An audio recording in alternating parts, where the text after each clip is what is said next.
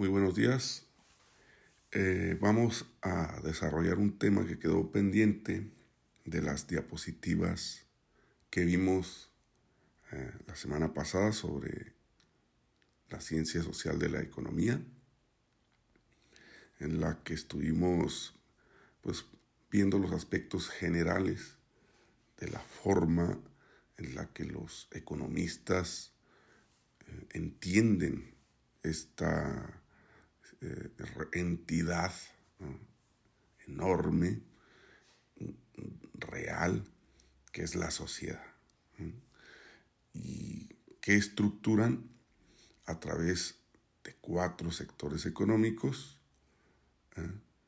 que no son los únicos, pero sí los fundamentales, eh, que están íntimamente ligados entre sí a través de dos flujos, uno de ida, que pueden ser productos, pueden ser mercancías o productos y mercancías simultáneamente, y un, uno de vuelta, que es el dinero en todas sus formas.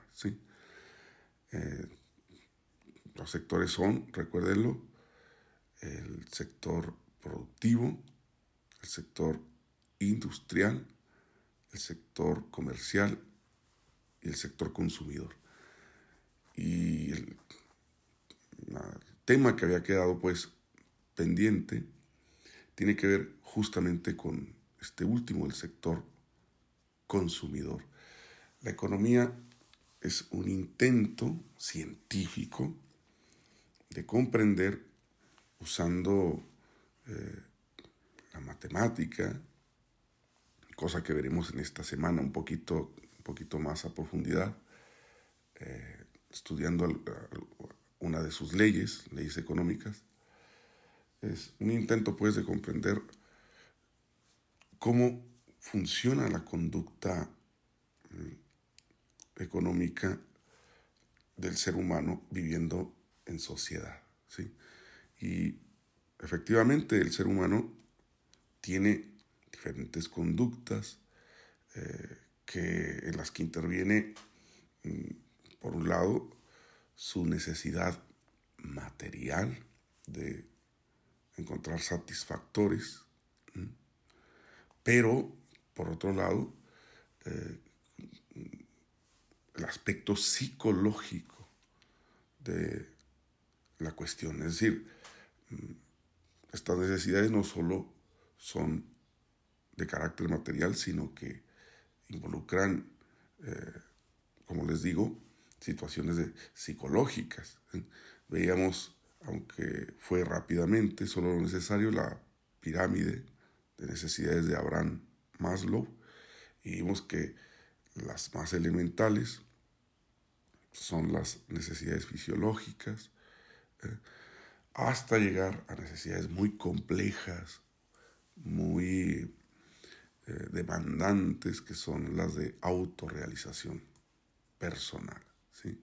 Dentro de toda esta gama de necesidades, hay evidentemente, pues eso, necesidades legítimas, necesidades que hay que satisfacer, que necesitamos satisfacer, sean de las fisiológicas o sean pasando por todas las demás hasta llegar a las de autorrealización, eh, pero es mm, algo absolutamente natural, ¿no? Querer encontrar mm, todo tipo de satisfactores para, pues eso, satisfacer nuestras necesidades.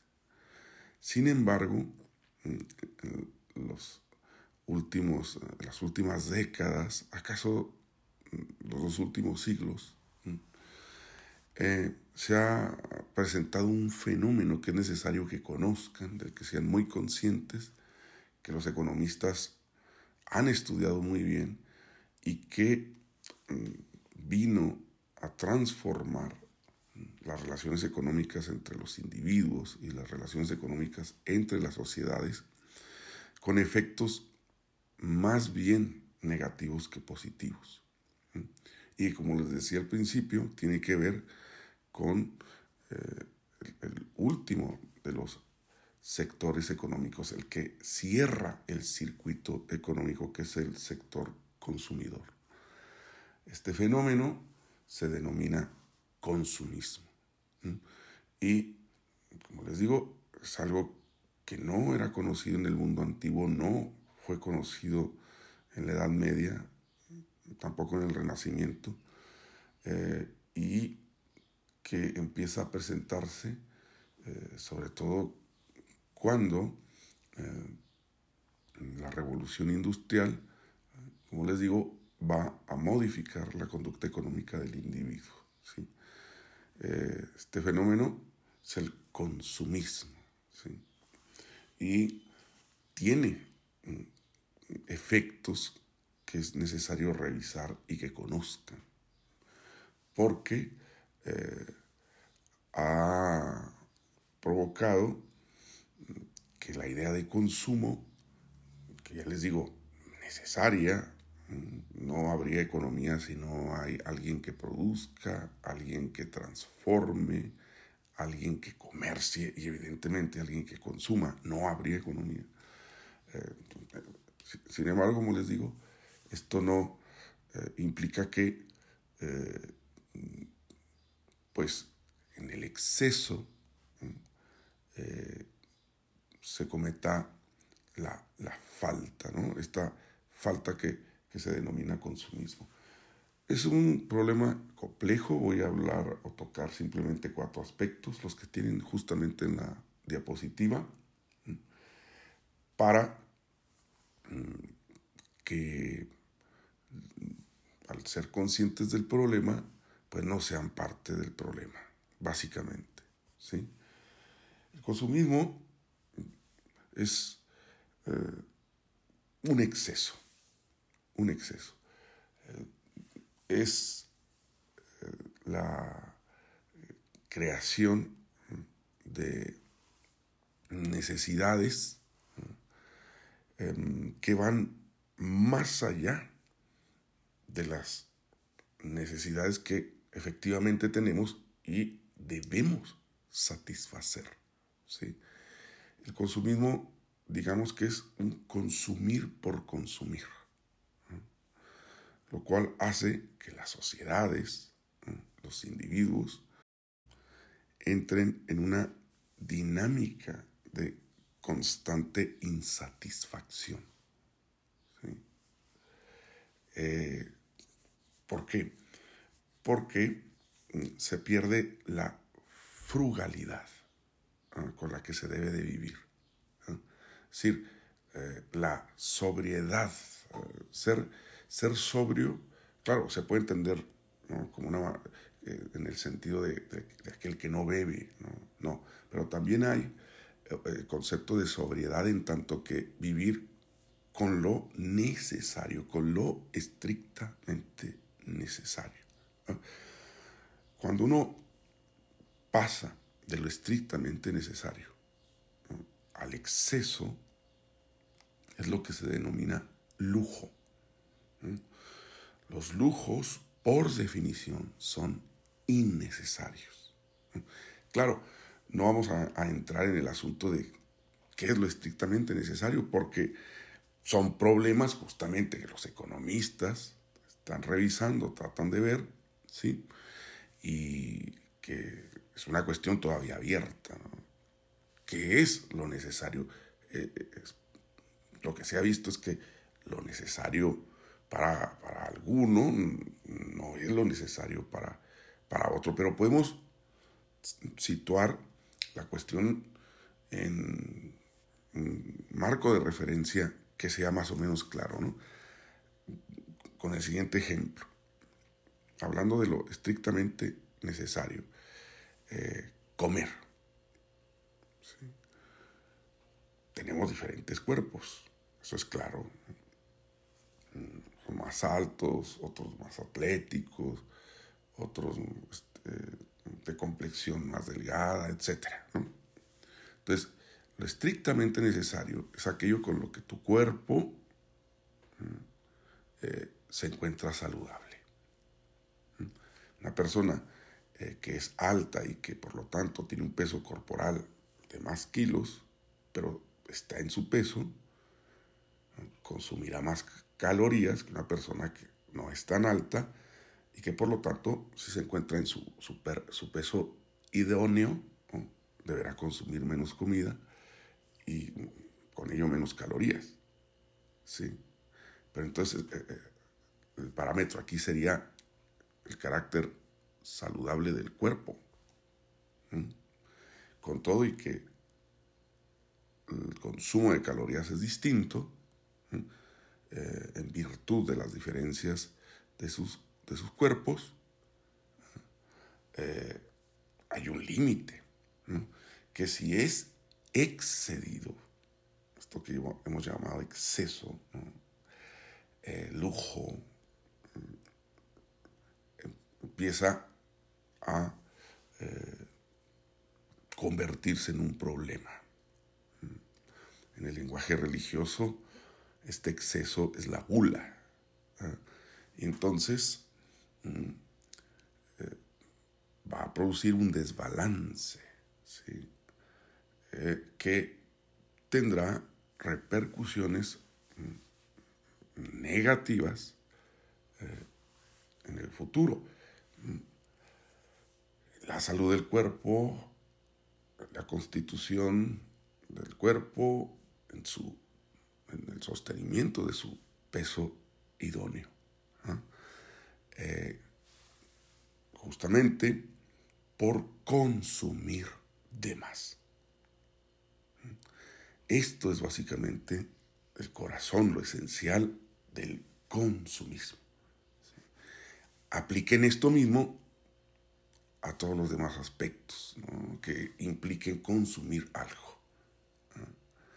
Y entonces el consumismo se entenderá como la ruptura del equilibrio. Es eh, tener pero claro, no tener para satisfacer las necesidades estrictamente necesarias, sino tener por tener. Entonces, yo creo que todos hemos visto eh, personas que, pues, determinados programas televisivos abren sus casas y luego muestran sus, sus closets y tienen 100, 150, 200 pares de zapatos, eh, en fin, y porque los puede tener económicamente hablando. La pregunta es, caray, ¿eso es estrictamente necesario? ¿O ya se puede ver aquello como un exceso? Ahora, no habría ningún problema eh, con el consumo excesivo, con la capacidad de tener, para comprar incluso en exceso.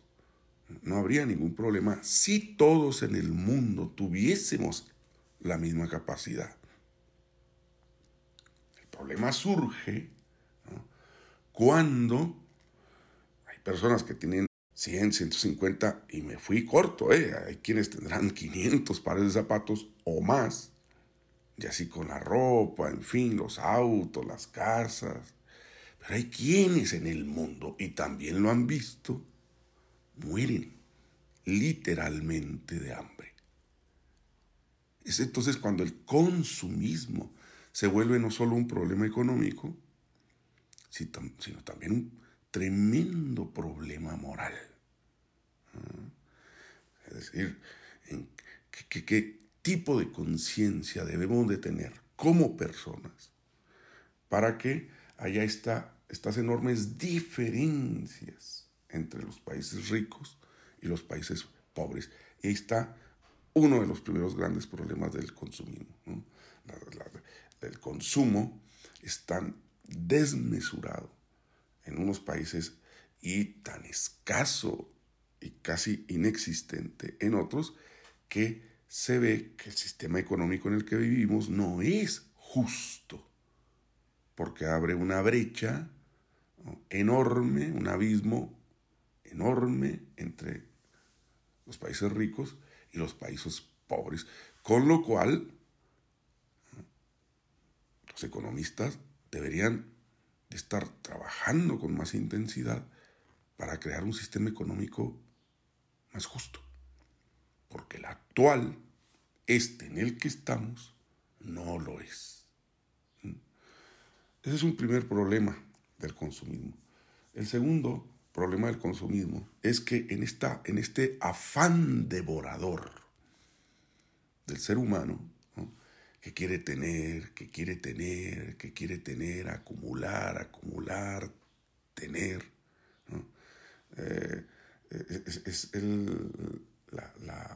un poco la cuestión mm, del, de quien no, no se satisface nunca, por más que acumule, por más que tenga, eh, y sabiendo que las cosas se hacen con recursos de la naturaleza, pues ya creo que sabes cuál es el, problema que se viene. En efecto, un tremendo, un tremendo deterioro del ambiente, que estamos viviendo, está provocando unos cambios en el clima, por ejemplo, eh, que ya se puede constatar. Efecto invernadero, en fin, en, los que donde, donde hacía frío ya no hace tanto y donde hacía calor se ha excedido el calor. Eh, lo que viene a modificar los ecosistemas eh, y no se presenta un futuro nada alentador de seguir la sociedad en este consumo desaforado, en este consumismo rapaz, atentando contra eh, el otro equilibrio que es el equilibrio eh, de la naturaleza. Entonces hay que tener conciencia de eso. Parece que a nivel mundial hay países que están comprometidos con la causa ecológica, pero evidentemente falta, falta. Y mientras las personas no aprendamos a vivir con lo necesario, eh, no aprendamos a moderar nuestros apetitos consumistas, es muy difícil, es muy difícil que esto cambie, porque al haber tanta demanda, tan excedida demanda, pues con un, afán de, obtener dineros y ganancias, los empresarios van a ofertar, ofertar, ofertar, aunque esto implique, como les digo, el deterioro eh, que algunos científicos están ya considerando irreversible del medio natural, de la naturaleza. Otro asunto es que Em, el consumismo despierta en el ser humano conductas desagradables. ¿no? solo la injusticia, como ya hemos visto, sino lo que se denomina deshumanización y el carácter insolidario de las personas.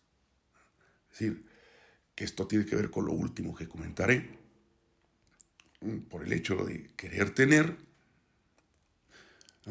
el que tenga, si el que tenga implica que el otro no tenga, bueno, que así sean las cosas.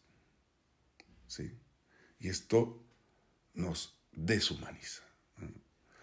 Entendiendo deshumanización como, bueno, la cuestión de que hay que ser solidarios con los demás.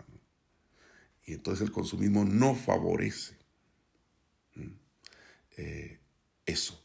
Hay que diferenciar entre consumo y consumismo. El consumo es responsable. El consumo es moderado, ¿eh? solidario, justo. El consumismo es todo lo contrario. Porque ya les digo, en un, mundo más justo, donde todos tengamos eh, al menos lo mínimo para vivir, esto implicaría que la riqueza está mejor repartida, pero en un mundo consumista para que otros tengan en exceso, y cuando digo exceso es exceso, ¿sí? pues la lógica es muy sencilla, otros no deben de tener nada o, casi nada. Y por último, esta idea de que tener es ser. Esto les debe de quedar muy claro. Em, la perniciosa y peligrosa idea de que tener es ser, es decir, entre más tienes, más eres. Y es una confusión eh, lamentable. Mm. Tener no es ser. Mm. Eh, todo lo contrario, todo lo contrario. Mm, se ha visto que cuando hay un déficit, una carencia de cualidades personales, se quieren eh, cubrir esas carencias eh, con cosas. Eh, y no, las cosas no sustituyen las carencias en nuestra personalidad. las carencias de nuestra personalidad, es decir, el hecho de que no eh, seamos justos, de que no tengamos desarrollado el sentido de solidaridad, eh, de que no seamos bondadosos, eh, de que no seamos em, pues con los demás pues, empáticos, estas miserias personales desde el punto de vista psicológico no se sustituyen teniendo cosas se sustituyen practicando esas virtudes, tratando de ser bondadoso, tratando de ser justo, tratando de ser solidario. ¿sí? Eh, las cosas son necesarias, pero ya vimos en qué manera, eh, lo estrictamente. ¿sí? Eh, y mm, esto también implica que es bueno tener cosas, para satisfacer nuestras necesidades, pero al mismo tiempo tratar de mejorar como personas. Y la, pura tenencia de cosas no nos hace mejores personas. Entonces, tener más no es ser más. ¿sí? Simplemente es tener más. Se puede ser una persona ruin teniendo mucho y se puede ser una gran persona teniendo poco. Lo idóneo es ser grandes personas, buenas personas, teniendo lo justo para que así las riquezas se encuentren más repartidas y mm, pues en el mundo no haya quien muera de hambre, ¿eh? habiendo tan excesivas riquezas en, dicho mundo. Entonces, eran las cuestiones del consumismo que les quería explicar que desde el punto de la economía, pues eh, es un tema para tener en cuenta. Eso sería todo. Nos vemos.